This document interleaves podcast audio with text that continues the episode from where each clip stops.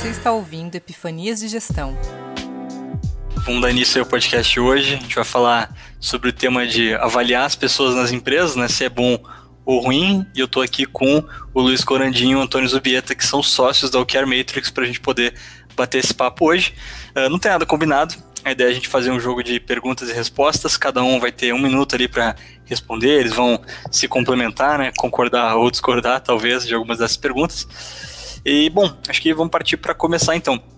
Avaliar pessoas nas empresas é bom ou ruim?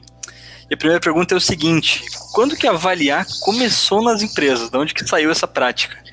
Quem quer começar respondendo? Posso começar, assim, é, é, é bem interessante que isso faz é muito tempo, né? E eu sei que as avaliações começaram lá na época do, do Taylor, né? Taylor Ford, ali na época da Revolução Industrial mas ficou mais intenso essa questão da avaliação com a introdução do MBO ali na década de 70, né, quando veio que é o MBO, né, que é Management by Objects, né, gestão por desempenho, para justamente avaliar o desempenho das pessoas, né, se as pessoas estavam indo bem ou ruim, e aí se premiava, né, quem ia bem e, se, e punia quem ia mal ali com talvez um cabível aí de uma demissão. Bom, eu, eu acho que assim, é, Teve, teve o início no, do, do, dos processos de avaliação realmente lá atrás, né? Foi até na época de guerra e tudo mais, né? Antes do século XX. Mas eu, eu, eu considero assim avaliação de desempenho, avaliação de pessoas mesmo acontecendo nas empresas só depois da década de 90. E assim, se você for olhar para isso, a gente está falando de pouco mais de 30 anos só de avaliação. O Peter Drucker fez o movimento de fazer processos de avaliação de desempenho, mas é, aconteceu mesmo, onde você tinha competências, metas, é, comportamentos, tudo né, mapeado, processos, né, tabelas de Excel para poder fazer avaliações.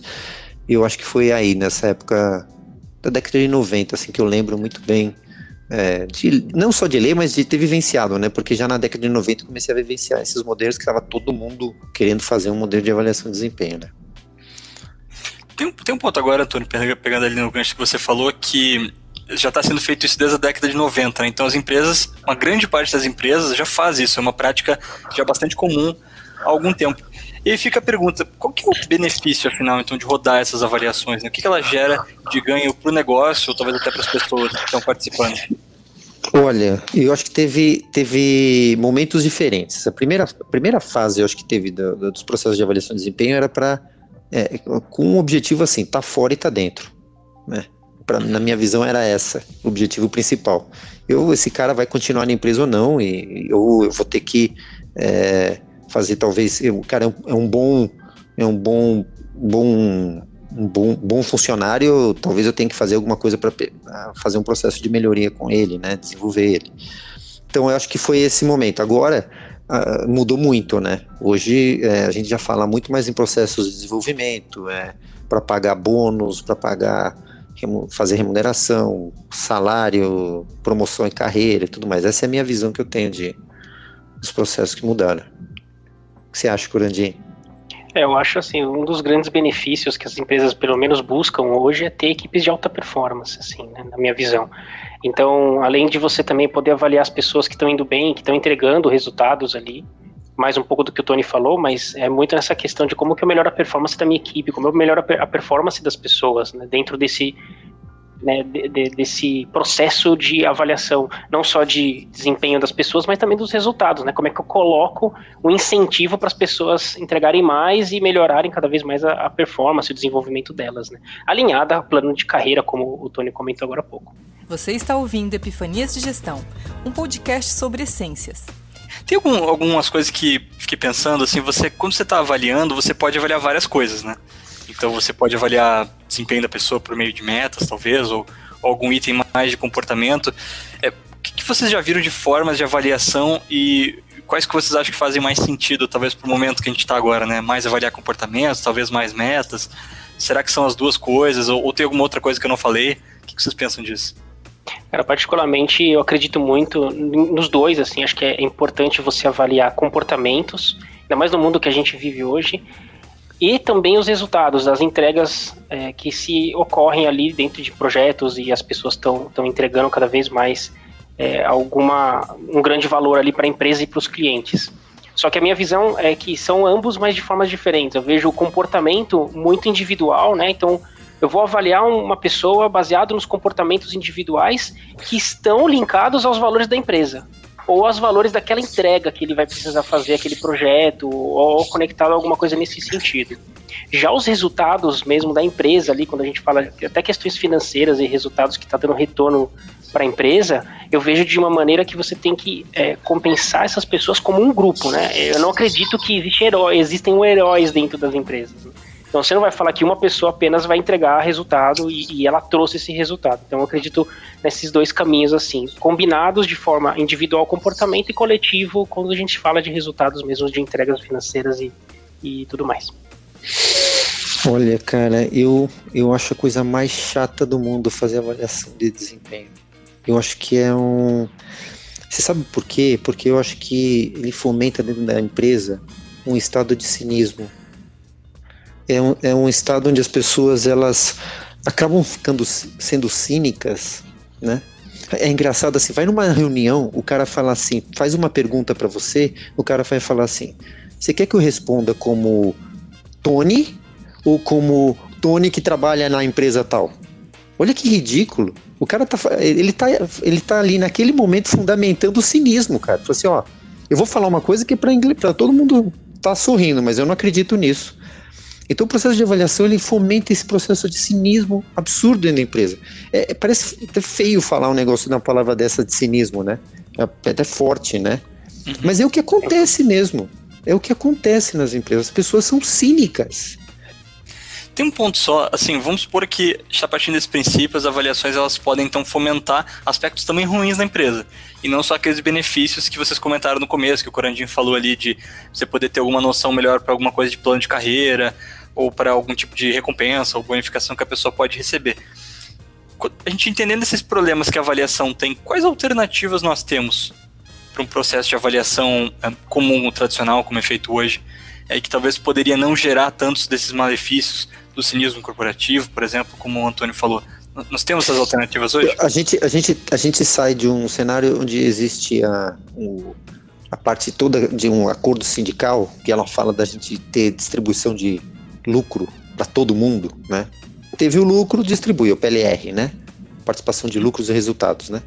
Que eu acho errado isso. Eu acho que a gente deveria fazer é, um modelo que, que é o que hoje muita empresa está buscando, né?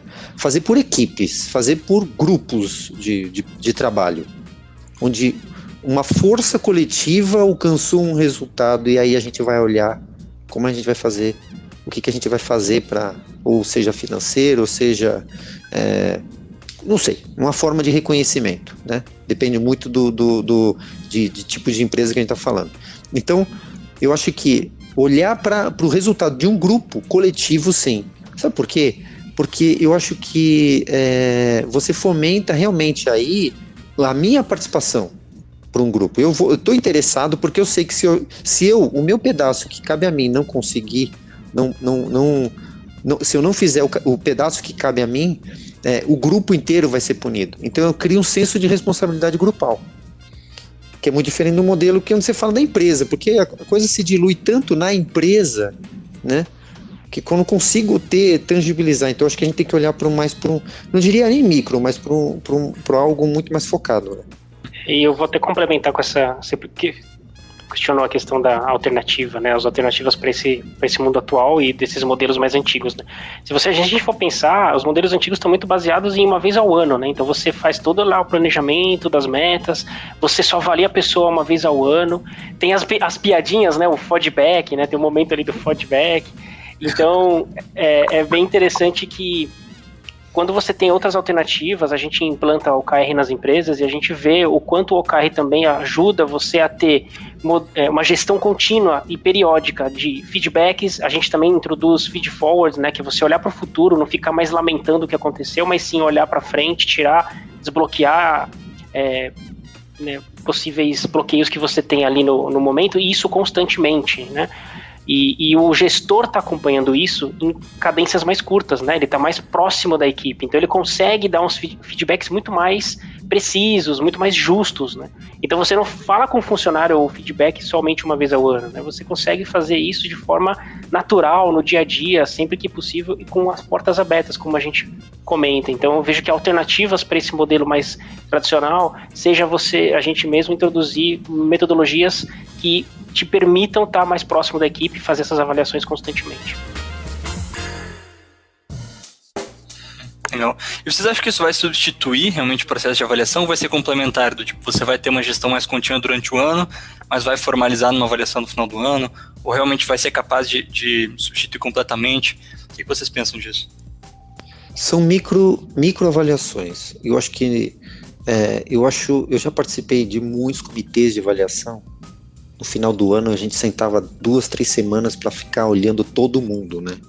Ah, fulano, como foi a performance, não sei o quê. Aí ele fez esse projeto, tal. Então você tinha esses comitês de avaliação de desempenho. Isso é a coisa mais desgastante, fora de propósito, porque passou um ano inteiro. Eu lembrar que o cara fez em fevereiro a contribuição, eu fico só com a memória da semana passada, do mês passado, quando muito. Então isso é uma coisa absurda, mas a quantidade de gente que faz isso parece.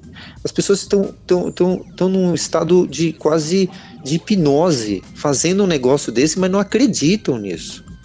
Valor para transparência deveria não ser um valor da empresa, deveria ser uma coisa corrente na empresa.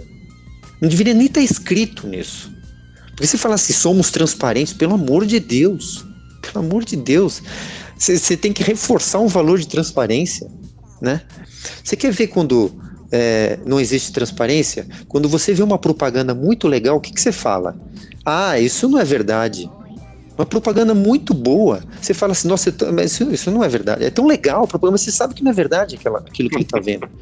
Olha a falta de transparência, olha o cinismo acontecendo. E a gente acha legal isso. Isso banalizou o processo todo de, de, de imagem, de publicidade que existe, né? Não, eu ia falar, é que, é, pelo que o Antônio falou, acho que você talvez mais consolida esses resultados que você foi colhendo de forma micro ao longo de todo o ano, né? Mais do que avaliar de novo, né? É Exato. É, no, é, só lembrar que não é aquela avaliação que você tem uma vez ao ano, você vai fazer ela a cada três meses. Não, não é isso, né? Não pode ser robusto desse jeito. Tem que ser avaliações pontuais e rápidas, como o Antônio comentou.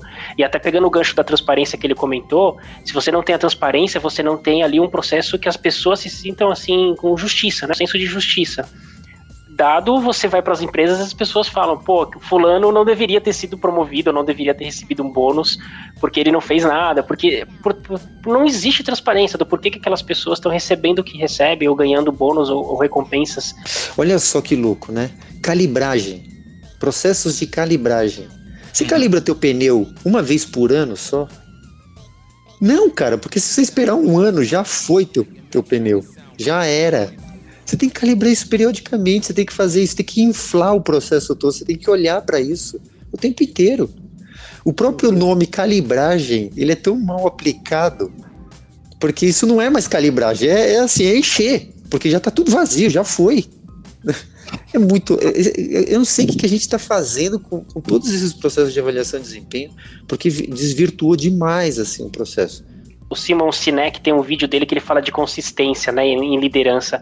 É um vídeo sensacional, depois se alguém quiser pesquisar, só colocar lá o Simon Sinek, que é autor do livro, né, do Golden Circle, né, do, do ciclo de, de ouro, e começa pelo porquê, né, o nome do livro, e ele fala que precisa se ter consistência, você não vai, no, é, se você for no dentista a cada seis meses, um ano, seus dentes vão cair, ele fala, né, você tem que escovar o dente todo dia, para que você mantenha os dentes saudáveis, né? E a mesma coisa ele, ele também faz associação com, com esposa, né? Com marido. Você chegou no dia do aniversário, você vai lá, faz um puta de um presente para a pessoa ali, para seu companheiro, sua companheira, mas só isso não é o suficiente, né? E, e, você tem que ter consistência de fazer pequenas atitudes todo dia ou constantemente ali para demonstrar o seu amor. Ele fala, você não consegue falar para pra gente aqui, você não consegue responder quando foi que você começou a amar uma pessoa. Você não consegue dizer, porque são pequenas atitudes. E a mesma coisa com liderança, com avaliação. Existe essa, tem que existir essa consistência, né? De tanto, tanto, tanto tempo você poder é, fazer esses drops aí de, de, de avaliação, né? Legal, Corandinho. Eu queria, eu queria mudar um pouquinho o tempo pra gente ir para um outro ponto. Eu acho que dá, dá tempo aqui do episódio. E, mas dessa vez eu vou puxar um talvez o mais polêmico, assim, de todos. eu queria falar um pouquinho sobre bonificação e, e perguntar para vocês assim, é, bonificação gera realmente engajamento, assim, o quanto que aquele dinheiro que o cara recebeu naquele momento do ano vai deixar ele mais motivado daqui a quatro meses? Ou vai deixar ele mais motivado no mesmo mês, um mês depois? É, qual, qual é o impacto que isso tem? É importante manter esse tipo de prática ou não? Olha, eu, bom, minha opinião, se o Tom me permitir falar primeiro aqui, a minha opinião, assim, é, é, é muito complicado esse tema, né, de bonificação e o quanto isso realmente impacta, não só impacta no curto, no médio e no longo prazo, né, quanto isso vai ser realmente é, permeável aí por mais tempo. Eu acredito que sim e não seria a resposta, né, tendo um pouco em cima do muro aqui, porque o, o, a minha visão é que você tem aquela, aquelas conversas de corredor que, que, as equipes falam, né? Pô, entregamos um baita de um projeto que a empresa reduziu não sei quantos milhões aí, só com esse projeto, se eu ganhasse 1% do, do que a empresa reduziu, estaria feliz da vida, né? Então você vê que realmente as, a, somos seres humanos, a gente permeia, a gente tem essa, essa vontade de receber aí bonificação em cima do que a gente faz. Porém, eu vou voltar naquele tema que eu falei no início, assim, não existe só uma pessoa que vai entregar aquele resultado, aquele grande resultado, né? Então, teria que calibrar, o Tony falou essa palavra muito, muito bem colocada, né? Tem que calibrar muito bem como você vai bonificar e recompensar ali os times, né, por entregas de grande impacto para a empresa, para os clientes. Né? E, e, a questão monetária tem que estar tá também contemplada nisso, mas tem que ter um, uma calibragem muito bem feita, bem estruturado e bem clara para que realmente incentive e que isso seja ao longo do tempo, né? Como você comentou, Gustavo, é, uhum. cara, não é só curto prazo, assim. Às vezes a pessoa recebe, dali dois, três meses ela já, já desmotiva novamente. Então é, é isso que eu, que eu vejo. A minha visão é assim, ó. Eu acho que a gente tem que ter os dois. A remuneração individual e a remuneração coletiva. Mas o individual tem que ser só meu. Não pode ter mais ninguém fazendo o que eu faço. Eu não dependo de ninguém para aquilo que eu estou fazendo. E tem profissões, tem atividades que são assim. Eu estou assistindo um seriado, estou na última temporada agora, que é o Billions. Ali, cara, são pessoas que são, são, são, são pequenos é, consultores de investidor, de investimento, que ele, ele vai montar carteira, ele monta, inclusive ele tem um negócio até de segredo, né? Ele não, ele não mostra para ninguém aquilo que ele está montando, e ele vai defender isso, ele vai atrás daquilo. Isso requer uma remuneração individual. Ele não depende, ele só está usando o recurso de ferramenta da empresa. Mas é, é resultado individual. É um caso muito específico. Tem, tem atividades que são muito específicas. Eu li um livro uma vez que fala sobre se a gente deve ou não pagar remuneração variável, né? E, e olha que curioso, a remuneração variável deveria ser para somente atividades específicas e para a operação. O que, que eu estou dizendo assim? Um, um, um, diretor de uma área, ele não deveria receber o bônus e, o re, e, a, e a outra parte que realmente ajudou a atingir o resultado, é, é, que fez todo o resultado, quer dizer, a equipe, olha que coisa absurda, gente. A gente tá falando, toda equipe trabalha e quem recebe o bônus é o, é o diretor da área. Que, que, que, tipo de modelo é esse? É, é porque ele soube gerir, mas isso fazia parte quando ele foi contratado. Ele é diretor. Faz parte do cargo dele ser diretor de uma empresa e ele receber isso. Então toda equipe, então assim, a gente, eu não estou falando que ele não deveria receber, mas a gente tem que avaliar o processo todo disso. Né? Então, a remuneração na minha opinião, deveria ser por grupos de trabalho, da mesma forma como a gente avalia, a gente avalia o grupo porque todo mundo na empresa, não é eu empresa, né? É empresa. Então, os grupos de trabalho recebem uma remuneração variável por aquele trabalho que está tendo excelência na entrega dele. E um, uma remuneração individual para aquele caso muito específico que a gente vai ver só na operação mesmo. Bom, pessoal, estamos chegando ao fim aqui. A gente até se estender um pouquinho, né? A ideia era fazer uma coisa mais, mais rápida, mas acho que o papo rendeu bastante, porque tem muita coisa para falar sobre esse assunto, e talvez ainda tenha muita coisa para falar, talvez fique para os próximos episódios, mas desde já agradeço aí o, o Corandinho e o Antônio pela, pela presença, pelo papo, foi muito legal. É, e para todo mundo que está ouvindo também, espero que tenham tirado algumas lições disso, tenha mexido um pouco, balançado vocês. A gente falou bastante coisa séria, né? Criticando a fundo ali o modelo. Eu acho que esse tema, como você falou, a gente tem que discutir mais, né? Seria muito legal a gente poder inserir em outros, outros episódios é, e aprofundar. Acho que tem muitos temas aí que, a gente, que merecem a gente aprofundar. Aqui foi só mais um, um jogo de. Né? Mas acho que valeu muito a pena. Para mim foi aprendizado. Para mim também. Eu só queria deixar uma frase aí para contextualizar tudo que a gente falou que as empresas contratam por competências técnicas e demitem por competências comportamentais, né? Para ficar só com essa esse drop de conhecimento aí para refletir. É isso mesmo. Legal. Fica reflexão aí, então, pessoal. Ficamos por aqui. A gente se vê no próximo episódio. Um abraço. Valeu. Você acabou de ouvir Epifanias de Gestão, um podcast da OKR Matrix. Para maiores informações, acesse okrmatrix.com.